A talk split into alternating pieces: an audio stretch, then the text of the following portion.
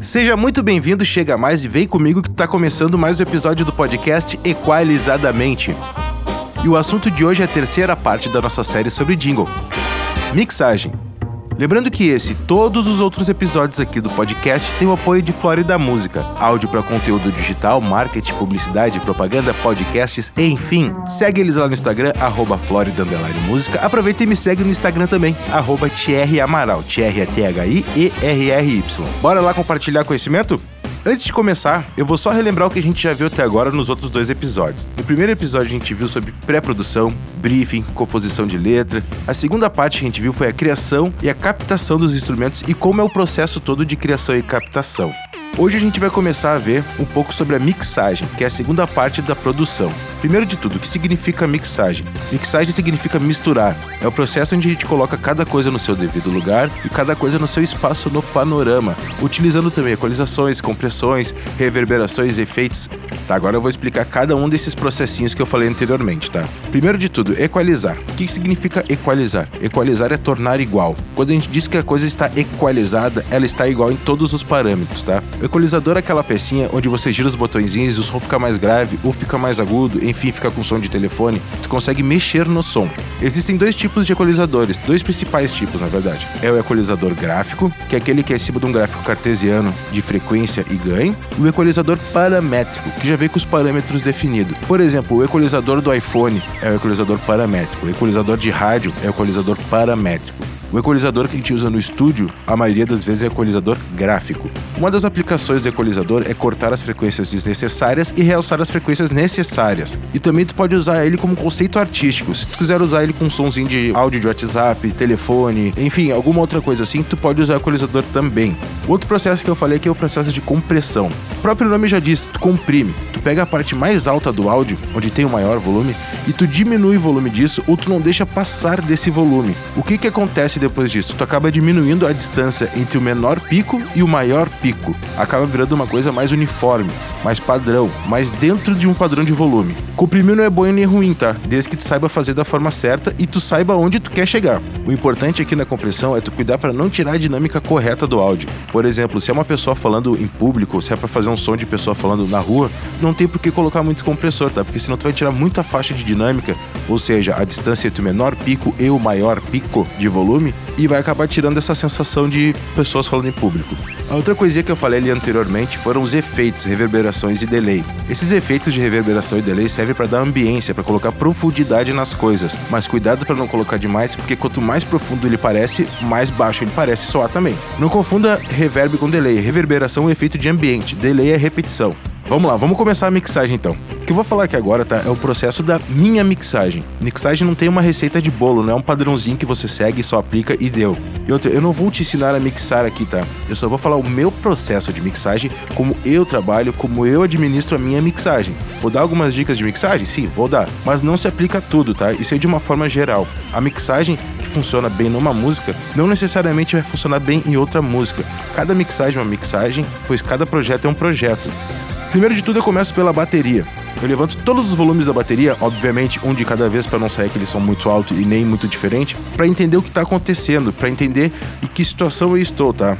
E também para entender onde eu preciso mexer, no que, que eu preciso arrumar, o que, que eu preciso alterar, o que, que eu preciso equalizar, comprimir ou colocar efeitos, enfim. Depois disso tudo, eu dou uma pré-ajustada, dou uma pré-mixagem na bateria, daí eu começo a mixagem definitiva. Não, definitiva não. Eu começo a mixagem da bateria, tá? Eu sempre começo pelo bumbo, pela caixa e pelo hi-hat. Quem é músico quem trabalha com isso vai entender. Se você não é músico, não, não trabalha com isso, eu vou explicar. O bumbo é o bumbo, aquele troço redondinho gigante que fica no meio da bateria.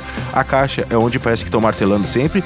E o hi-hat é aquele outro pratinho que fica um pouquinho em cima da caixa, assim, passa a maior, do tempo, maior parte do tempo tocando. Tu não, o baterista no caso. Depois, tá, eu vou pro resto da bateria. Geralmente no bumbo, eu corto as frequências médias agudas, tá? Mas nem tanto porque essas frequências estão clique do bumbo, tá? A caixa também eu geralmente dou um grauzinho lá entre os 300 para puxar o corpo da caixa. Caso ela já esteja bem, eu só dou uma levantadinha lá pelos 3000, 4000 que é para pegar a macetada mesmo, o impacto da baqueta na caixa.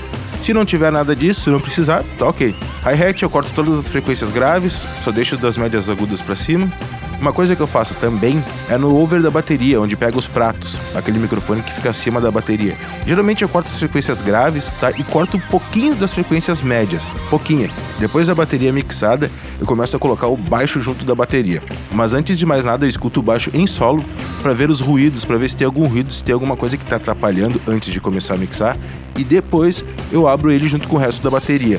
Mas antes de abrir com o resto da bateria ainda, eu abro só ele e o bumbo, porque são dois instrumentos de frequência grave que eles acabam se embolando um pouco. Abaixo dos 60 Hz do baixo eu corto, tá? E eu faço, eu dou um ganho onde eu cortei no bumbo. Sabe aquelas frequências médias que eu falei que eu cortei no bumbo?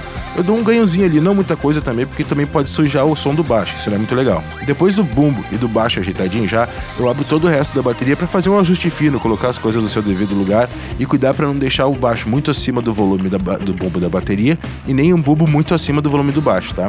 Porque no caso, entre aspas, você vai me entender e me ouça com bons ouvidos, o baixo dá a nota do bumbo. O bumbo tem nota, mas tu entendeu o que eu falei, né? Outra coisa que eu uso bastante no baixo é um compressor. Eu uso um compressor bem forte porque eu não quero, eu não gosto do baixo muito oscilante, sabe? Uma hora tu ouve, outra hora tu não ouve. Eu gosto do baixo sempre constante. Eu uso um compressor de certa forma até agressivo pro baixo. Mas vai com calma no compressor, tá? Não pode tirar tanta faixa dinâmica assim, tá?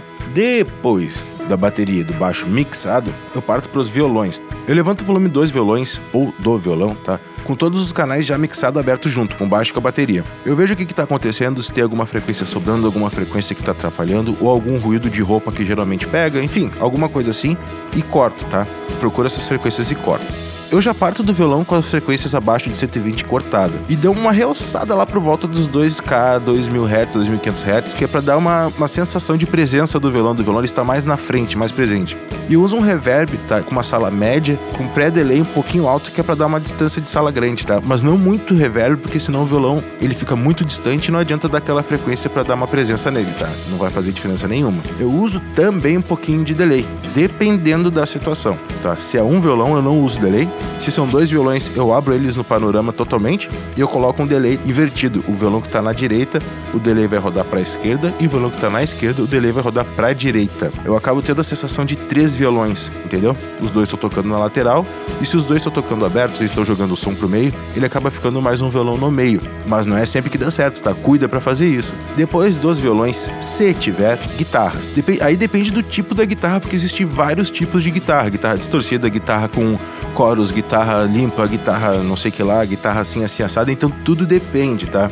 Mas geralmente eu parto assim, ó, corto as frequências abaixo de 150 Hz da guitarra, realço os médios, todos os médios, mais os médios agudos do que os médios graves, e eu corto as frequências altas acima de 10K. Os reverbs geralmente já vem gravado com o reverb do próprio cubo da guitarra, ou se não tiver, eu uso o reverb do violão. O mesmo sistema do reverb de violão eu uso na guitarra. Quando é guitarra solo, eu não corto tantas frequências e eu não coloco tanto reverb assim, porque eu não quero que ela fique tão distante, eu quero que ela fique mais presente. Isso de um modo geral falando, tá? Pode ser que ocorra que eu quero um solo que ele fique muito no fundo, que é só para parecer que ele tá lá. Depois das guitarras, ah, e se a guitarra também for duas guitarras ou mais, eu espalho elas no panorama. Se eu tenho violão e guitarra, eu não coloco guitarras, as guitarras 100% abertas, tá? Eu coloco elas um pouco mais centralizadas. Eu prefiro assim, tem gente que prefere ao contrário, tem gente que prefere botar as guitarras totalmente abertas e os violões um pouquinho mais centralizados. Eu prefiro ao contrário, tá? Fica de cada um critério, não é receita de bolo. Depois de finalizar as guitarras, eu parto para as teclas. Nessa parte aqui eu mixo piano, órgão, sintetizadores, tudo que for de teclas, tá? Para os pianos, geralmente eu corto as frequências médias e subo as frequências graves e agudas. Mas não é o subgrave nem o ultra agudo, tá? São as frequências pouquinho depois do subgrave e pouquinho antes do ultra agudo que eu que eu realço, tá? O resto eu corto também, não dou muito subgrave. Para os órgãos eu faço ao contrário, tá? Eu corto as frequências agudas, frequências graves e realço as frequências médias, porque geralmente é essa região que o órgão atua mais. Depois das teclas eu vou para percussão e para perfumaria. A percussão, se tiver, tá? Geralmente tem percussão, mas é uma percussão mais meia lua, congas, coisas assim. E daí eu não tenho muito o que te passar, tá? Isso tudo depende de como tu vai aplicar. Não tem um geralmente eu faço isso, porque não tem muito o que fazer aqui, tá? Tem que saber primeiro qual é a aplicação dela para depois saber equalizar. Depois da percussão e da perfumaria, se tiver, eu vou para as vozes. Ah, mas tu deixa as vozes por último, que as vozes são as coisas mais importantes que tem na, na, no jingle. Tá, eu sei. Só que assim, se eu mixar elas no início, eu acabo tirando tirando toda a liberdade de mixagem do resto do jingle. E se eu mixar elas no final, eu consigo ajustar só o que eu preciso ajustar para chegar onde eu quero chegar na voz, saca? Eu consigo depois cortar uma frequência ali, ajustar um detalhezinho ali, depois de tudo pronto para encaixar a voz, do, que ter que ir ajustando conforme eu vou fazendo acabar prejudicando todo o resto da mixagem, tá? Na voz, geralmente eu corto frequências abaixo de 120 e acima de 12 mil, mas eu procuro as frequências onde estão os harmônicos. Depois eu vou explicar isso daí, fica tranquilo, tá? falei que ele ia ter muita coisa técnica. As ambiências, os efeitos de ambiência, reverb, delay, eu uso praticamente os mesmos do violão, um pouquinho mais de delay na voz, mas é bem pouca coisa. Os vocais eu faço bem parecido com as vozes, só que eu corto mais grave. Eu corto, eu corto tudo que tá abaixo dos 150 Hz, tá? E não corto tanto as agudas, eu, corto que tá acima de 15 mil Hz, 15K. E o resto da mixagem é bem parecido também. Só que eu não coloco tanto delay porque já tem muita voz, então já parece que é muita ambiência, tá? Aí depois vem os outros instrumentos se tiverem. Isso eu também não tenho como passar muito para ti, porque tu tem que entender o trabalho para saber como trabalhar com eles. Porque eu posso te passar alguma coisa que não tem nada a ver com o trabalho que tu quer, ou então não tem nada a ver com o jeito que tu trabalha. Mas assim, tenta entender o trabalho para começar a entender a mixagem. Sempre tenta entender o trabalho antes, o que está acontecendo, qual é a função do instrumento nessa, nessa música, nesse jingle, qual é a, aplicação dele, por que, que ele está ali, o que, que ele vai fazer. Se ele não tiver, qual é a diferença que ele vai fazer, para depois tu começar a mixar ele. E lembrando sempre, cara, mixagem não é uma receita de bolo, não é uma coisa engessada. Cada um tem seu jeito de fazer a mixagem e cada mixagem é uma mixagem diferente, tá? Não existe uma mixagem igual para tudo, não te esquece disso. Cada mixagem é uma mixagem. Ah, mas um dia eu consegui tirar um som de bumbo tribom, vou fazer isso aqui hoje. Cara, não faço porque não é o mesmo bumbo, não é o mesmo bumbo, não é o mesmo dia, não é a mesma mixagem, não é o mesmo humor, não é a mesma pressão atmosférica, não é o mesmo passarinho gritando no fundo, não é mesmo nada. O conceito da mixagem é muito importante também. Mixar um rock é diferente do mixar um jazz. Os efeitos de rock vão estar muito mais processados do que os efeitos de jazz. E depois dessa mixagem feita, desse processo de mixagem feito, a gente vai para masterização. O que é a masterização? Tu só vai saber no próximo episódio. Ha, bobalhão. Hehe, tô brincando. No próximo episódio a gente vai entender um pouco mais o que é masterização e finalização, porque daí entra um processo muito importante que vai da finalização de cada streaming ou cada veículo. Isso você só vai saber no próximo episódio. Bom, eu vou ficando por aqui, espero que eu tenha te ajudado. E a minha dica de livro de hoje é O Menino que Desenhava Monstro, de Keith Donovan. É um menino chamado Jack Peter, de mais ou menos 10 anos, que quase morreu afogado quando tinha 7 anos. Desde então, ele vive recluso no quarto dele e desenhando coisas, só que ele começa a notar que o que ele desenha começa a se tornar realidade, inclusive os monstros que ele desenha da imaginação dele. Beleza? Então agora sim eu vou ficando por aqui. Espero que eu tenha te ajudado. Me manda um e-mail equalizadamente.gmail.com caso você tenha alguma dúvida. E qualquer coisa também me adiciona lá no Instagram, arroba Bora compartilhar conhecimento, pois conhecimento guardado não gera valor. Fui!